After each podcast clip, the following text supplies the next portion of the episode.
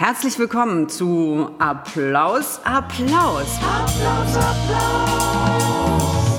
Wir begrüßen Sie und euch zu den eigens von uns erfundenen sogenannten Gesprächssprints über die Liebe zum Theater und wie das Ganze auch eine Zukunft hätte. Applaus, Applaus, Applaus, Applaus. Wir wollen also nicht ins ausufernde Labern geraten, sondern Kondensate, sagen wir Fragmente hinstellen. Und wenn ich da immer von wir spreche, dann begrüße ich Sie, euch zum heutigen Podcast. Mein Name ist Sabrina Zwach. Neben mir steht lässig mit einem Glas in der Hand. Und mit keiner Kippe Gesine Dankwart. Gesprächssprints finden wir, glaube ich, beide super, weil wir schnell sprechen und gerne schnell denken wollen. Und das wollen wir heute. Und ich sage jetzt nicht was sie ist, weil aus langjähriger Erfahrung mag ich das gar nicht, wenn man mich vorstellt, was ich eigentlich wäre, sondern das bitte ich Sie gleich selber zu machen. Wir freuen uns sehr, dass heute Bettina Werner bei uns ist. Applaus, Applaus, Applaus! Hallo. Die erste Frage, Bettina, wie würdest du dich vorstellen, was du tust? Ähm, ich würde sagen, ich äh, bin Kostümbildnerin am Theater und manchmal auch für Film. Also wir freuen uns, dass wir heute eine Kostümbildnerin da haben und jetzt um uns etwas... Äh, nee, stopp! Bevor wir uns warm fragen, wollen wir dich natürlich bitten, die Applaus-Applauskiste des Päckchen, das du von uns bekommen hast, zu öffnen. Also jeder Gast, jede Gästin bekommt von uns einen kleinen Link, einen kleinen Hinweis oder eine kleine Aufmerksamkeit geschenkt. Und die ist offensichtlich glücklicherweise bei Tine Werner schon angekommen. Was ist es denn? Also sehr schön, es ist ein Cocktailbuch was sehr hübsch gestaltet ist. Es hat ein bisschen was wie so ein, als sei es so aus der Art Deco-Zeit hier gelandet. Innen allerdings dann wieder anders. Ähm, ja, also ein, ein Cocktail-Rezeptbuch ist es. Was habt ihr euch dabei gedacht? Geht es um Alkoholismus im Theater?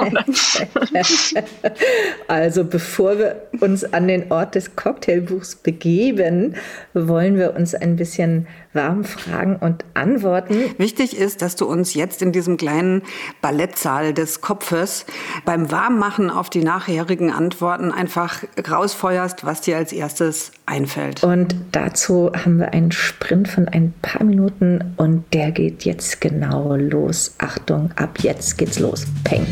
Ich fange mal an. Ist das Deutsche Stadttheater over und wenn ja, warum? Äh, nicht over. Und wenn ja, warum? Wenn ja, warum? Wenn nein, warum? okay, sorry. Oh, oh, mein Gott. Okay, was soll ich denn sagen? Sekt oder Selters? Äh, Sekt. Lieber Premiere oder lieber Probe? Lieber Probe. Kantine oder Cocktail? Ein Cocktail. Sind Theaterleute politisch? Manche. Wenige. Können Männer Genies sein? Ja, also Genie ist ja ein bisschen so ein veralteter Begriff, ne? aber sie können, ich würde sagen, sie können nicht äh, Genies sein, würde ich nicht sagen. Sie können schon genial sein. Also sie können geniale Momente haben. Was ist das Schönste am Theater, an der Kunstform? Mm, dass man gemeinsam etwas, also als Gruppe erschafft und nicht als Einzelkünstler, sondern wirklich als äh, Gruppe und verschiedene Menschen ihren Teil dazu beitragen und dass man das dann wiederum noch mit anderen Menschen teilt in einer bestimmten Situation, in einer bestimmten Zeit, in einem bestimmten Raum mit besonderen Energien und so. Bist du eine gute Kollegin? Ja, würde ich schon sagen, ja. Wird im Theater viel getratscht oder gelästert? Und wenn ja, warum ist denn das so? Oh ja, unfassbar viel getratscht und gelästert, ja. Bist du ein alter weißer Mann? Äh, ich habe auf jeden Fall äh, Prägungen oder Anteile davon auch, ja. Merke ich immer mal wieder. Aber eigentlich bin ich es nicht. Ja. Kannst du gut lügen? Nee. Wir sind durch mit unserer Warm-up-Zeit und könnten uns jetzt überlegen, wie wir rüber meandern in einen Ort, den wir von früher noch kennen. Man nannte es damals eine Cocktailbar und es gab fremde Menschen, die man treffen konnte ohne Masken vom Gesicht. Es gab Getränke, die Tine sich jetzt nachmischen konnte. Es gab sowas wie eine Bar und an der würden wir uns gerne mit dir jetzt hinsetzen. Um das vielleicht gleich nochmal zu vertiefen, weil ich kenne dich ja auch aus der Arbeit und weiß, du musst mit dem Ensemble sprechen, mit dem Regie-Team, mit über Budgets verhandeln und so weiter. Das ist eine komplexe Angelegenheit und es geht nicht nur darum, dass man schöne Sachen näht oder so. Würde ich gerne nochmal auf diese Bar und unsere Bestellung zurückkommen, Gesine. Äh, mit Tine saß ich auch schon das ein oder andere Mal in der Bar und die ist äh, eine äh, Profi-Bestellerin, hat mich sehr beeindruckt, absolut cool ähm, habe Cocktails kennengelernt und äh, war wirklich also rasend beeindruckt davon, weil Tine solche Fragen stellt wie, machen Sie diesen Drink mit Eiweiß? Das finde ich ganz, ganz toll. Habe ich auch noch nie davor gehört. Woher kommt deine Leidenschaft zu, zu Cocktails, Tine? Ähm, weil man könnte jetzt sagen, ich bin Säuferin. Nee. ähm, aber distinguierte Säuferin. Nein, ähm, ich habe einfach früh angefangen, mich für komplexen Geschmack bei Getränken zu interessieren. Und das, das ist es natürlich bei Cocktails. Also das ist ja wie Kochen oder wie Parfums mischen oder so. Also du kombinierst besondere Aromen miteinander und sobald du da etwas mehr oder dort etwas weniger reinmischst, ja, kommt was komplett anderes bei raus. Und dann ist auch mein bester Freund Barkeeper gewesen und er hat mir auch immer seine neuesten Kreationen serviert und mir was dazu erzählt und erklärt und ja, das kam dadurch einfach durchs Probieren, durchs Testen und dann immer wieder sehr enttäuscht, in anderen Städten, in andere Bars zu gehen, wo ich gearbeitet habe und da dann leider nicht so gute Cocktails serviert zu bekommen. Meistens. Ich wollte nämlich auch nochmal, so wie du das beschreibst, jetzt mit der Kunst quasi des Cocktailmachens, ich finde bei Kostümbild und der Wahrnehmung eben von den Schauspielern und Schauspielerinnen auf der Bühne, wie eben quasi die Figur entsteht über diese Kostümerzählung, ist mir aufgefallen, bei deinen Kostümen sind, ist ja ganz viel immer sehr skulptural, auch sehr erfinderisch, von auch sehr äh, über den Körper hinausgehend. So, und, und ich habe ganz wenig Sachen gesehen, die auf eine platte Art und Weise jetzt so Sexiness hatten. Nicht sexy? Oh mein Gott. Doch, aber eine, ich habe sie auf eine ja, platte okay, Art und Weise. So, du weißt, also so ja. Weil ich meine, es ist ja auch irgendwie das Kostümbild ist ja irgendwie auch der Ort, wo man da auch so, so Neuerfindungen machen kann, oder? Von Rollen. Wie, wie weit ist das dir bewusst gewesen oder wie weit war das Thema auch so in den, in den Theaterarbeiten, ja, dass man da was wohin schieben kann? Ja, also das finde ich wirklich das Schöne am Kostümbild, habe ich jetzt im im Vorfeld auch natürlich vor unserem Gespräch nochmal drüber nachgedacht, was für mich diese Kunstform eigentlich so ausmacht. Ja, dass man irgendwie ich weiß nicht, ich finde, es ist eine, auch eine, es kann sehr, sehr plakativ sein, aber es kann auch eine sehr subtile Kunstform sein, wo man ganz viel mit erzählt, aber was beim Zuschauer eher vielleicht unbewusst ankommt. Also wenn es gut läuft, finde ich, greift man zum Beispiel auch auf Dinge zurück, die, die so ein bisschen wie im kollektiven Gedächtnis sitzen, die, auf die man vielleicht gar nicht so konkret Zugriff hat, aber die angesprochen werden durch das, was man dann auf der Bühne sieht oder wie das vielleicht auch unterschiedlich kombiniert ist. Und wenn du jetzt sagst, Rollenbilder oder andere ähm, Rollen erfinden, ja, das, das sind natürlich endlose Möglichkeiten. Also man kann mit Rollenklischees arbeiten, kann die auch überhöhen oder sehr eins zu eins äh, irgendwie darstellen. Dann kannst du die aber total transformieren oder verdrehen oder sobald du es mit was anderem kombinierst, ist es, kommt es wieder ganz anders an. Ich weiß nicht, da kann man ganz viel eben auch über kleine Details oder über Farben oder über Sachen, die vielleicht auch manche gar nicht auf den ersten Blick entschlüsseln können oder erkennen können, die aber ihnen irgendwas erzählen, ohne dass sie es genau benennen können, was ihnen dabei erzählt wird. Das finde ich irgendwie toll, wenn das funktioniert, wenn man das hinkriegt.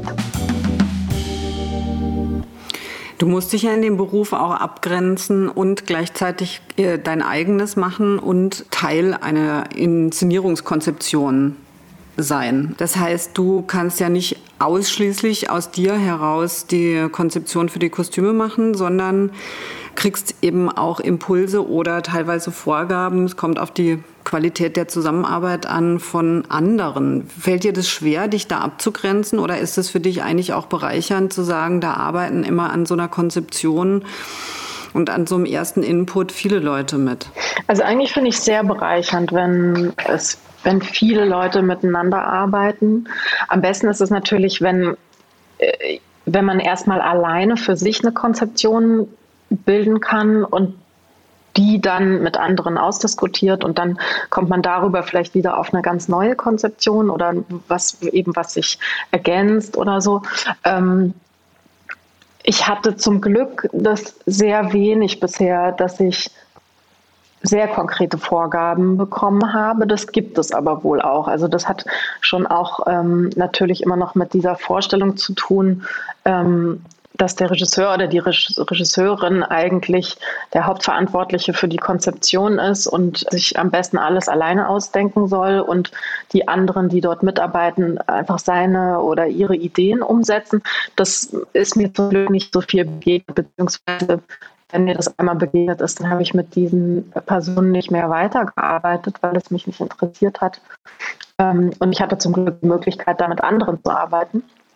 Aber es ich finde das schon sehr bereichernd. Also es ist und auch nicht nur in der vorherigen Konzeption vor Probenbeginn, sondern ja dann auch in den Proben. Also ich lasse mich gerne noch bis zur Premiere beeinflussen und erfinde neue Ideen gemeinsam mit anderen und oder hinterfrage nochmal meine Ideen oder verändere die oder so. Das ist, aber es ist ähm, natürlich schon wichtig, dass man auch noch bei seinen Ideen irgendwie bleibt oder dass, wenn einem manche Ideen sehr wichtig sind, dass man die weiter verteidigt und ähm, durchzieht oder es hinbekommt, die so zu vermitteln, dass andere das äh, verstehen. Also auch Schauspieler oder Schauspielerinnen, die, das ist ja zum Beispiel bei einem Bühnenbildner ein bisschen einfacher, der kann auch was hinstellen und, ähm, und das, das kann dann zum Teil auch einfach wie Kulisse werden oder, oder kann auch einfach nicht benutzt werden von den Spielenden, aber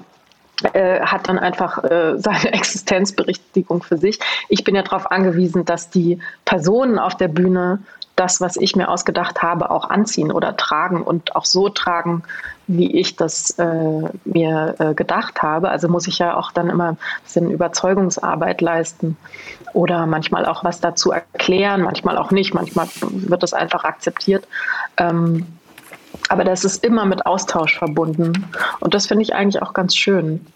So wenn es funktioniert, wie du gesagt hast, wenn es eine gute Zusammenarbeit ist. Ja. Du, du, hast ja auch am Anfang so in unserem Warm-up und auch eben nochmal sehr stark beschrieben, ne, dass das Kollektive etwas ist, was dich am Theater interessiert und dass du im Grunde bei so One-Way-Produktion oder Arbeitserfahrung dann das eben einfach nicht wiederholt hast mit bestimmten Regisseuren zum Beispiel, Jan. Und ähm, wenn du quasi, wenn du eine, eine gute Partner hast und, und, ein Haus, an dem du gerne bist, ist das dann dein, dein Traumberuf? Ist das quasi etwas, wo so ein kollektives künstlerisches Arbeiten irgendwie seine, seine Form findet, ja, die du befriedigend findest? Oder wenn du jetzt dir wünschen könntest, was würdest du dir wünschen, wie sich das Theater entwickelt oder was man ähm, strukturell verändern könnte? Mhm.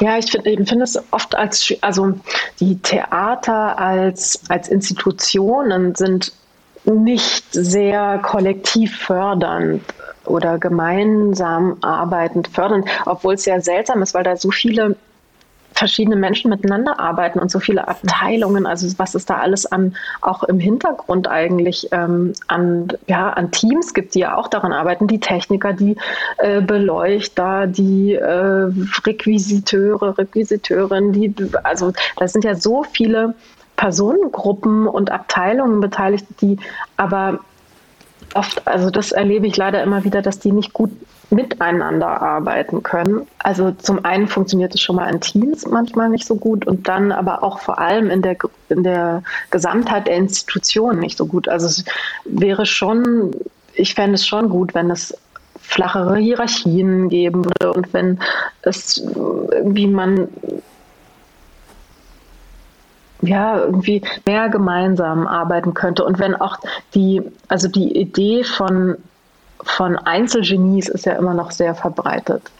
Das ist manchmal auch schwierig, dass selbst wenn man eigentlich innerhalb der Gruppe ein ähm, sehr gemeinschaftliches Arbeiten hat, ist das, was eigentlich auch von vielen Häusern gefordert wird, kommt mir so vor, oder was ist die Idee, dass es trotzdem die Einzelperson gibt, die sich das Ganze ausdenkt. Also so sowohl innerhalb des Hauses, also mir ist zum Beispiel in, in einer Produktion mal passiert, dass mir eine Grafikerin vom Haus war ganz begeistert von der Produktion und ist ähm, auf mich zugekommen und hat mich beglückwünscht und so weiter und hat dann gesagt, ob es denn eigentlich sehr schwer sei, die ähm, Ideen eines bildenden Künstlers umzusetzen. Und genauso begegnet einem das natürlich auch in Leitungen ganz viel, ne? dass, die, mhm. dass, auch, dass man einfach als, als, nicht als Teil eines Teams und als Teil einer Gruppe wahrgenommen wird, sondern dass das, dass, ja, dass das auch dort immer noch so gesehen wird, dass das eigentlich eine Einzelperson sich ausgedacht hat. Vielleicht noch mhm. mit Hilfe von Schauspielern und Schauspielerinnen, aber nicht mit Hilfe von äh, einem Musiker oder einem Lichtdesigner oder einem Kostümbildner oder so. Ähm, also das sollte sich auf jeden Fall verändern. Hm? Applaus, Applaus. Ich nehme als ersten Punkt für die Zukunftswerkstatt, die wir dann demnächst wahrscheinlich auch mit der gesamtdeutschen Theaterlandschaft durchführen. Also man müsste mehr so für dieses Teamplaying, für diesen, für den Bewusstsein schaffen, was eigentlich äh, sozusagen per se im Theater mit gegeben ist, dass das eben eine kollektive Kunstform ist. Aber vielleicht müsste man da wirklich mal mehr nochmal ein Bewusstsein schaffen oder strukturell Dinge vorantreiben oder Workshops geben oder Fortbildungen. Aber dieses Kollektive zu stärken und zu fördern, finde ich irgendwie einen guten Punkt, den wir mitnehmen würden. Aus dem Gesagten von dir hätte ich noch eine Frage, weil du bist so ein, in einem eigentlich klassischen Frauenberuf. Also ganz viele Kostümbildnerinnen mhm. sind eben Frauen. Also alle Kostümbildnerinnen sind Frauen, aber darüber hinaus sind im Bereich Kostümbild sehr viele Frauen unterwegs. Und was ich eben auch oft festgestellt habe, ist, dass die nicht so ähm, dass denen sozusagen eine Diskriminierung auch widerfährt auf so einer ähm, Art von nicht so ein inhaltliches Gespräch mit der Kostümbildnerin führen oder nicht in einen bestimmten politischen Diskurs die beteiligen, weil man denkt, die interessiert sich halt für schöne Klamotten. Da fängt es ja auch schon an, wie man kollektiv äh, wahrnimmt und wie man da auch Kompetenzen äh, zuordnet, oder? Ja, auf jeden Fall. Also dass man äh, eigentlich, also ich glaube, die vielleicht innerhalb von, von also wirklich von Arbeitskontakten, äh, also so künstlerischen Teams ist das vielleicht gar nicht so stark, aber nach außen hin auf jeden Fall total. Also auch, dass man, dass man überhaupt nicht wahrnimmt, dass das eine inhaltliche Arbeit ist. Also das ist eine, sondern es wird halt als rein äußerliche Arbeit oder als äh, visuell-ästhetische Arbeit wahrgenommen, die aber nicht verbunden wird, dass es auch eine, naja, sagen wir mal, eine intellektuelle Arbeit dahinter steht.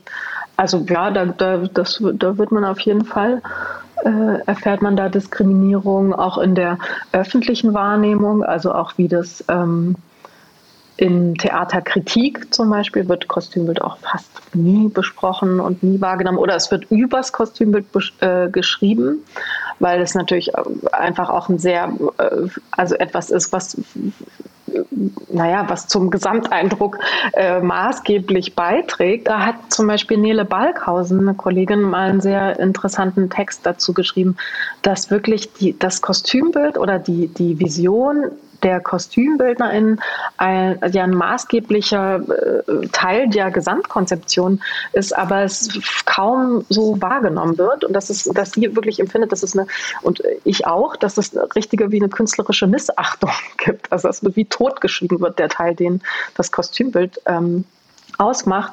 Und äh, das und dass dadurch, dass man weniger wahrgenommen wird und äh, ist man automatisch, wenig, automatisch weniger bekannt und es wird es auch, naja, habe ich ja auch schon gesagt, auch in Theaterleitungen und in, intern unter Mitarbeitern wird man auch weniger wahrgenommen und dass das auch natürlich dann äh, auch bedeutet, dass man schlechter bezahlt wird. Also das, das hat mir auch mal, weil, weil ihr vorhin meinte, auch ein klassischer Frauenberuf, das hat mir mal ein Freund ähm, äh, gesagt, der auch äh, Verträge verhandelt und er sagte, diese Treppe, die es gibt von äh, äh, Regie verdient so und so viel, Bühnenbild verdient so und so viel, Kostümbild verdient so und so viel und dann auch noch Video, Musik, äh, Licht. Aber das sind so die drei klassischen ähm, äh, großen Bereiche. Da gibt es wirklich so eine ganz klare Treppe.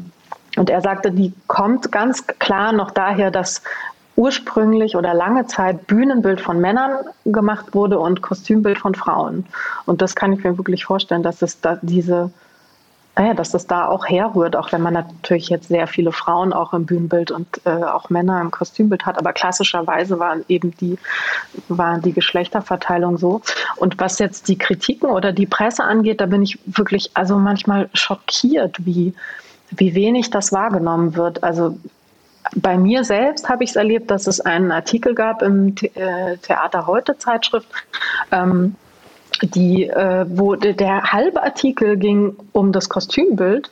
Also da hat sie geschrieben über Verwirrung der Zeichensysteme und dies und das. Und die Zeichensysteme waren also Kostüm und Maske.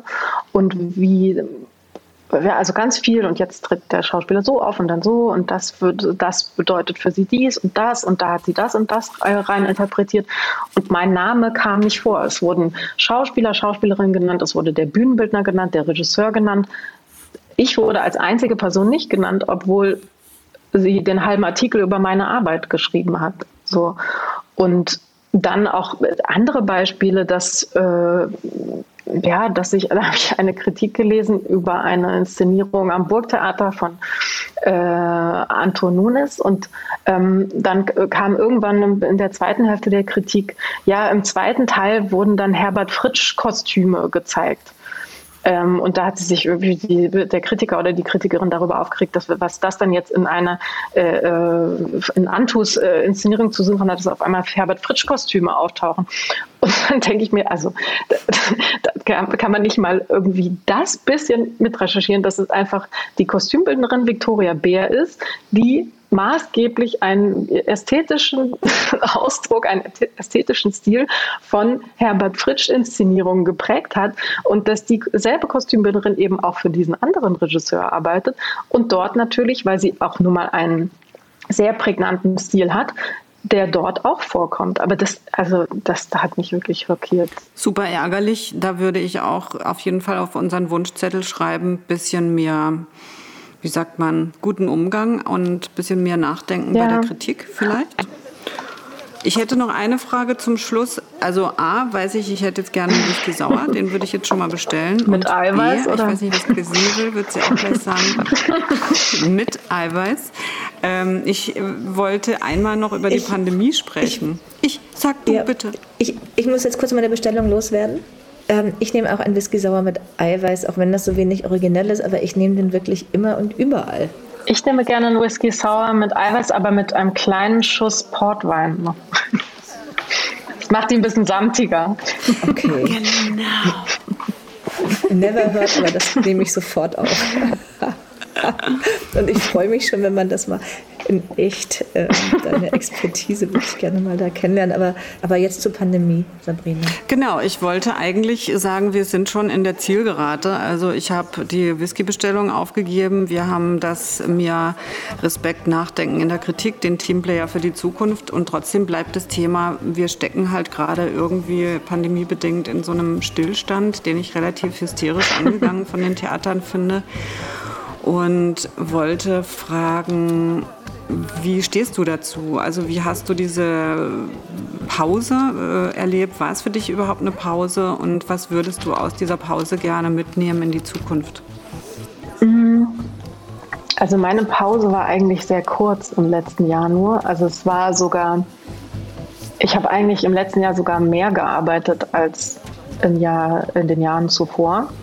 Ähm, ich hatte ein bisschen die Hoffnung, dass die Pandemie bewirken würde, dadurch, dass wir alle auf einmal gestoppt wurden und ähm, runterfahren mussten, dass das, wonach ich mich schon lange gesehnt habe am Theater, dass mal weniger produziert wird und äh, dafür besser vorbereitet und intensiver durchdacht produziert wird, mit längeren Zeitrauen, mit längeren Vorläufen, dass das möglich sein könnte. Applaus, Applaus. Vielen Dank Tina, auch diese Überlegung, finde ich, nehmen wir sehr, sehr gerne mit hier von der Cocktailbar zu sagen, ob die Anzahl der Produktionen, um nochmal zu hinterfragen, ist die Sichtbarkeit der Kostümbildnerin, des Kostümbildes.